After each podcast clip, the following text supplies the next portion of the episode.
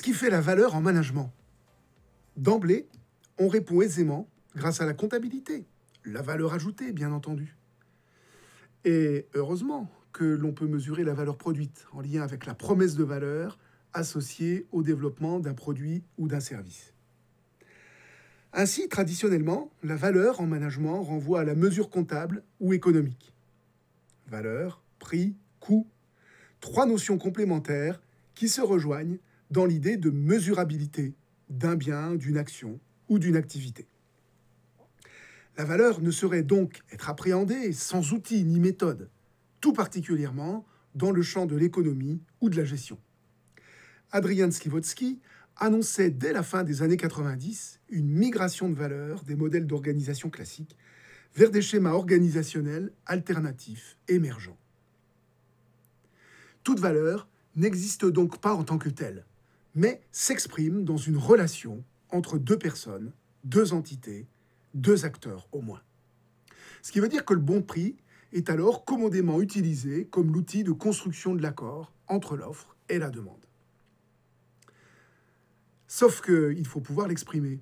Et on sait qu'en général, cette relation est parasitée par des mécanismes de sélection adverse ou de hasard moral.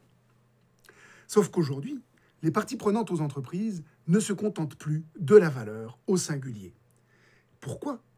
Ces parties prenantes ont des valeurs, parfois contradictoires, qu'il s'agit d'expliciter.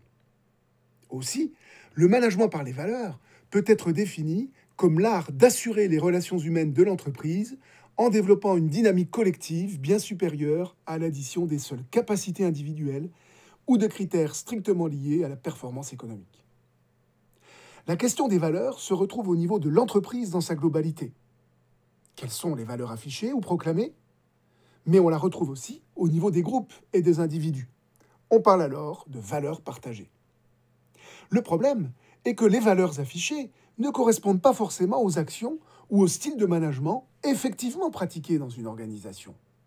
Il faudra donc toujours croiser les valeurs déclarées avec l'observation des pratiques managériales afin d'éviter qu'en quelque sorte les membres d'une organisation se racontent des histoires et que les valeurs soient un alibi pour des pratiques pas toujours avouables.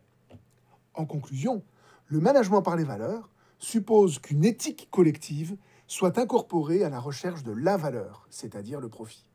Ainsi, la transition entre création de valeur et valeurs éthiques peut être traduite par le prisme du développement durable, les modèles de transition globale et la responsabilité sociale et sociétale des organisations. Cela touche donc, in fine, aux modalités de gouvernance de l'entreprise. Le statut récent d'entreprise à mission en est un bel exemple.